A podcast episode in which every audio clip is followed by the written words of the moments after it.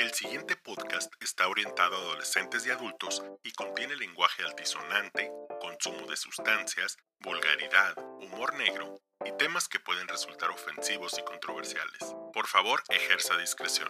Nosotros no lo haremos. Ferulita para el alma.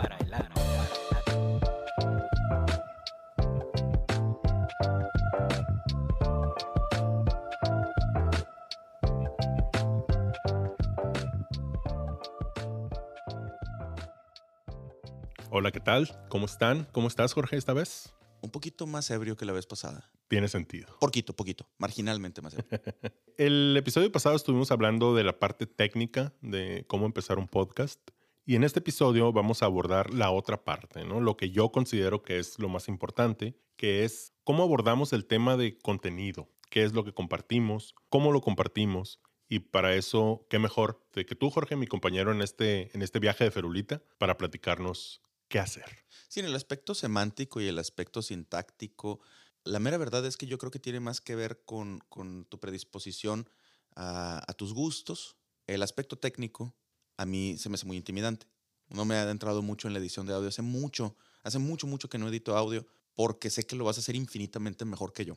Ok, fair enough. El, lo llegué a hacer muchos años antes, amateur, en la casa, uh -huh. con cassettes. Uy, no me, no me descuerda. Porque entrevistaba a mis primos y los grababa y cosas así. La radio siempre ha mantenido una especie de mística el, muy, muy bonita porque en, pues, soy hijo de, de papá nicaragüense uh -huh. y el contacto que tenía con la cultura por el lado de mi papá era siempre en audio. Era escuchar, de hecho, lo primero que hicimos cuando mi papá contrató internet en la casa fue buscar cómo escuchar radio nicaragüense a través del, de, del internet de la Unison. Qué belleza. Eh, tengo una relación muy íntima con la música de, de, Centroamérica, por eso escuché mucha más música centroamericana en mi infancia que, que música mexicana. Y en Centroamérica la radio tiene una presencia muy, muy, muy importante. Ok. Y eso eh, siempre, siempre generó una fascinación por, por esto. El podcast inició. Si ustedes están indecisos en grabar o no grabar, ahí les va. Hace como nueve años mantengo un blog del consultorio uh -huh. donde de repente no puedo dormir y me suelto escribiendo.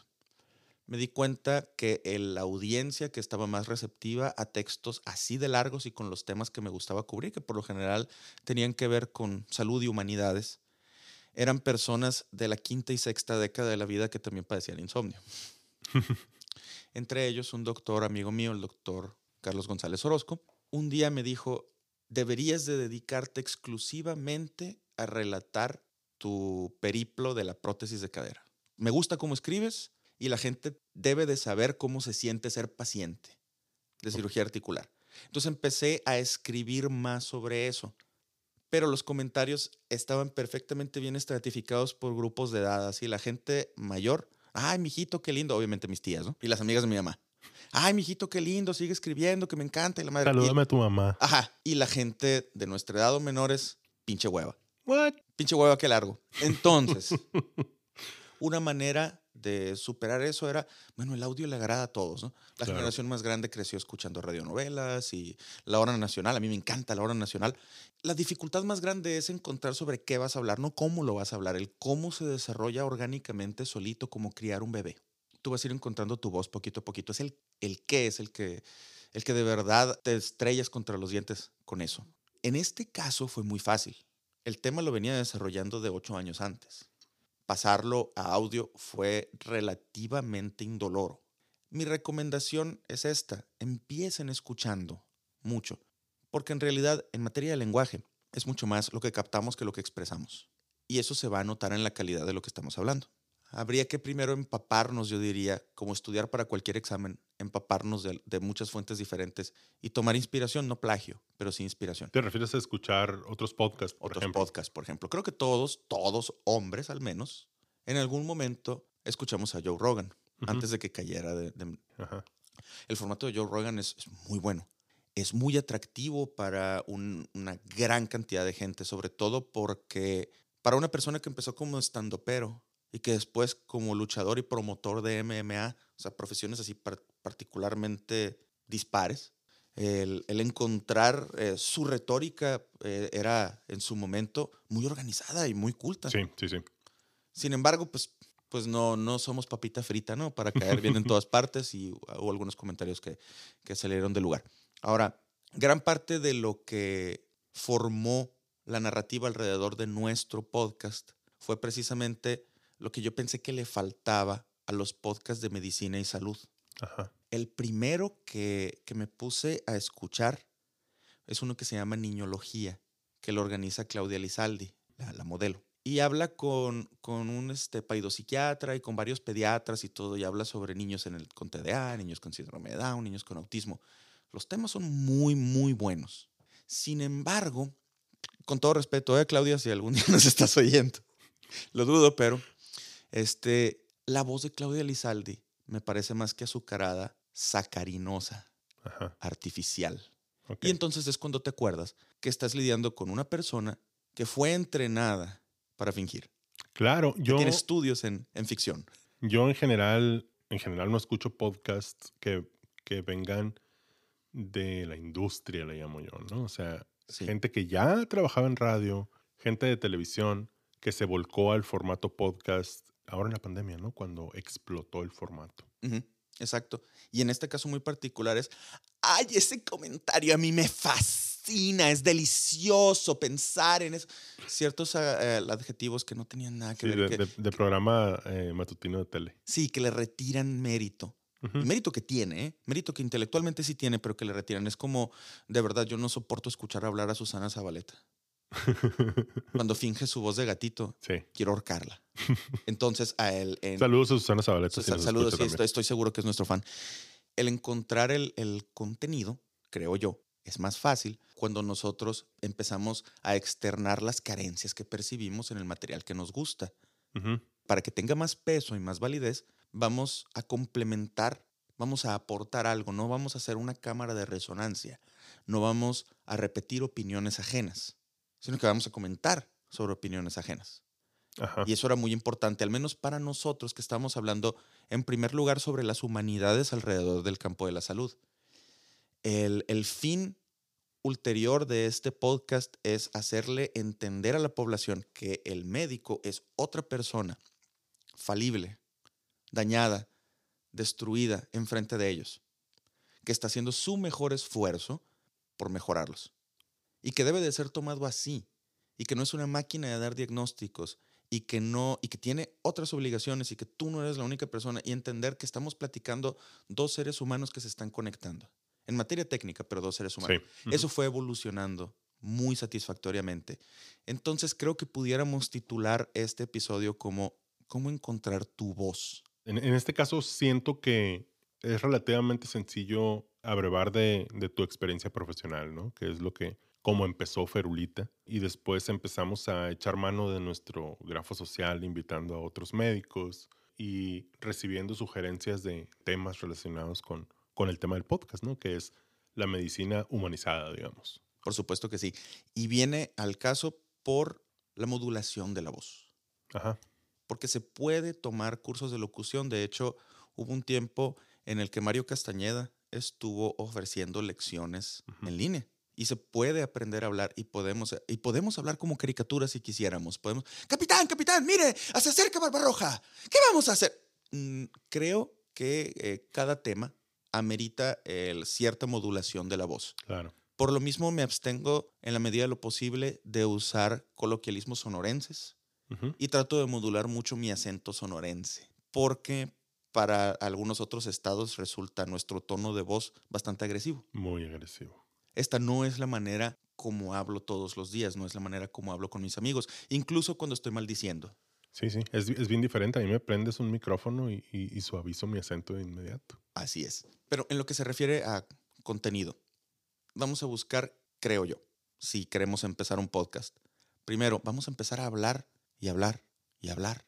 Y de la misma manera que como cuando se obtiene un estudio epidemiológico, por ejemplo, que tenemos datos crudos que vamos a aprender a procesar después, tener primero nuestro acumen de audio que nos puede estar retroalimentando constantemente de forma de, no me gusta cómo soné aquí, voy a cambiar esto, bla, bla, bla, bla. Y cuando estemos convencidos de que eso que dijimos puede ser escuchado sin provocar aversión, entonces sí, sacarlo. Claro. La ventaja que tenemos ahora, a diferencia de en nuestra infancia, es que es gratuito.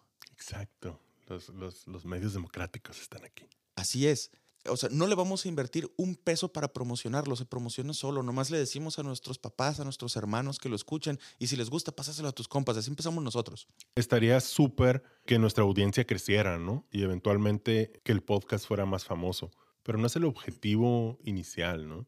Yo estoy haciendo esto para nuestro círculo inmediato, para nuestras burbujas, para mi ciudad, para la gente cercana. Y creo que es un buen enfoque para empezar algo, ¿no? Sí, Este, empezó como, como un canal de desahogo. Después se convirtió en algo motivacional, aunque no quisiéramos. Y lo comentábamos en, en otra conversación fuera de los micrófonos, muy específicamente con nuestro episodio sobre el cáncer de próstata.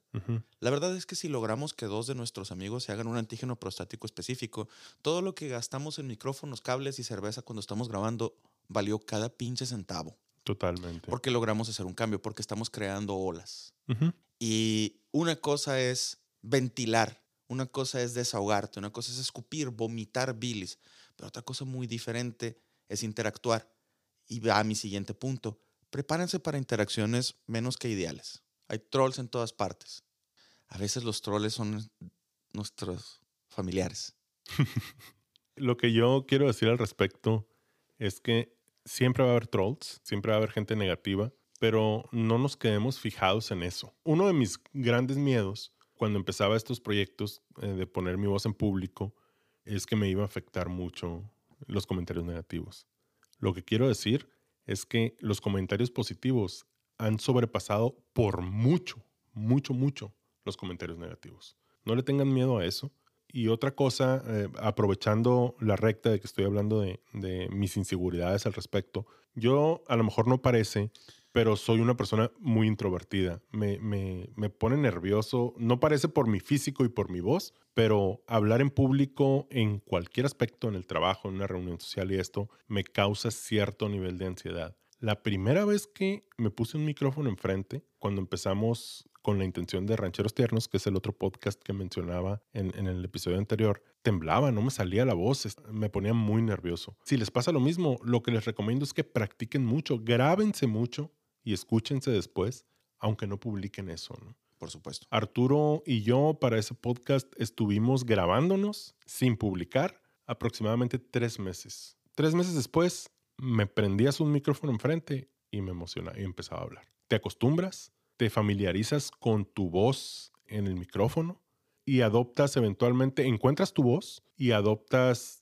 un personaje que habla por ti en el Ex podcast. Exacto.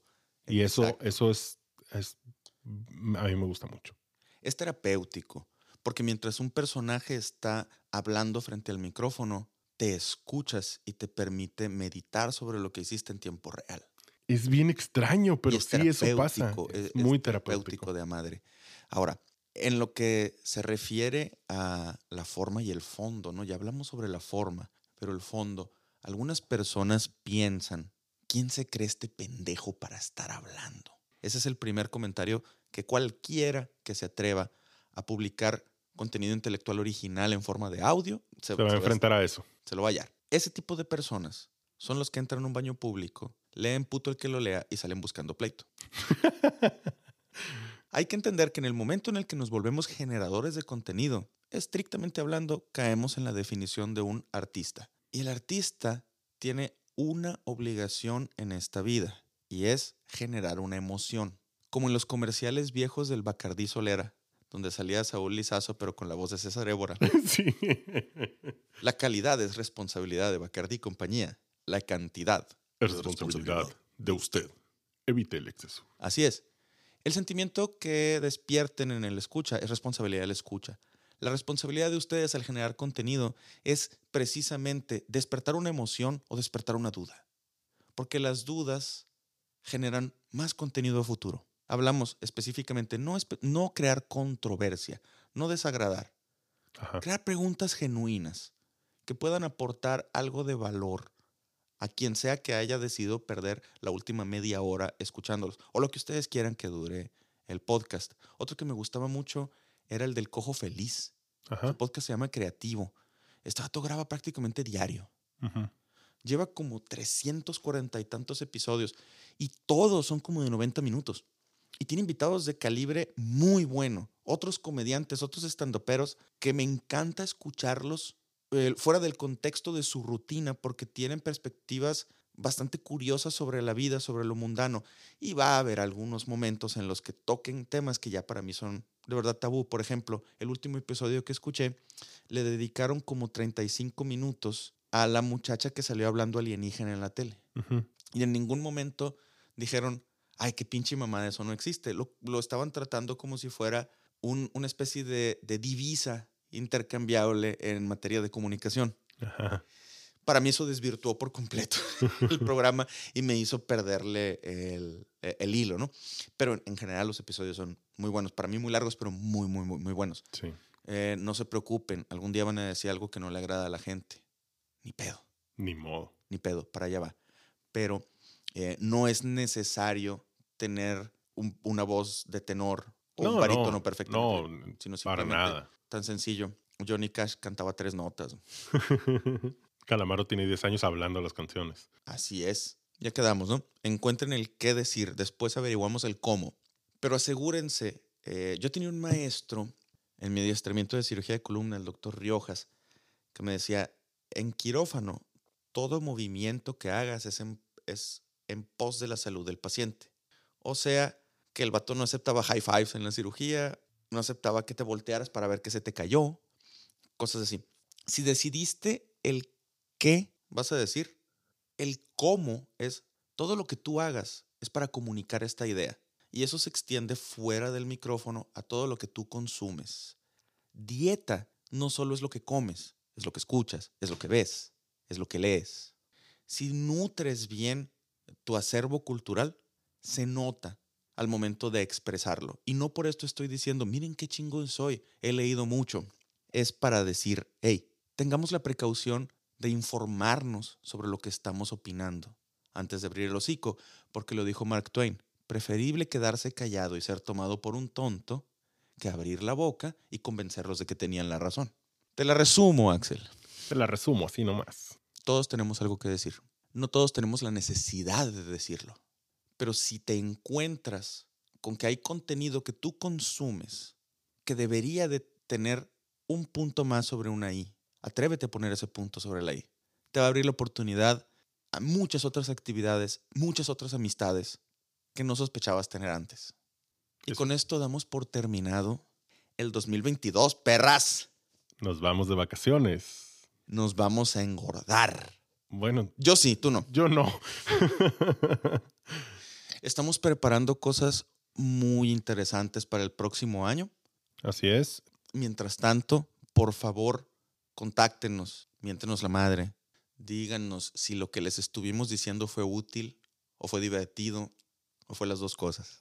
Contacto arroba ferulita.com para cualquier cosa que nos quieran decir, sugerencias para contenido futuro y no nos queda más que desearles feliz Navidad y feliz Año Nuevo y los dejamos con un hermoso villancico. Me cago en el año viejo, me cago en el año nuevo, me cago en el arbolito y me cago en ti.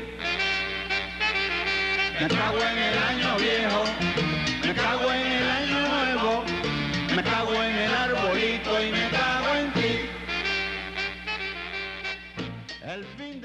me recuerda lo mucho que...